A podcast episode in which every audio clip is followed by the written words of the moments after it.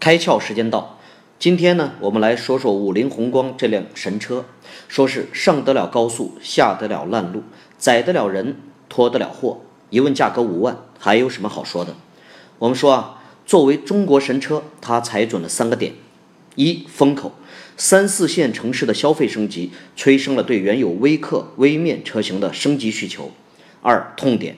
中国的家庭结构需要一款七座的 MPV 车型来满足七口之家的出行需求。三极致单品，十分清楚中国消费者的需求，惊人的轴距、宽大的车身、多种多样的动力选择，但只需要不到五万元。再要求其他华而不实的配置，就只能是自己不懂事儿了。看来啊，做一头风口上的猪并不难，看准风口，把产品做到极致，成功的几率自然大大增加。今天你开窍了吗？更多节目，请扫描封面二维码，关注公众号“开窍”，和更多小伙伴一起来听故事、开脑洞。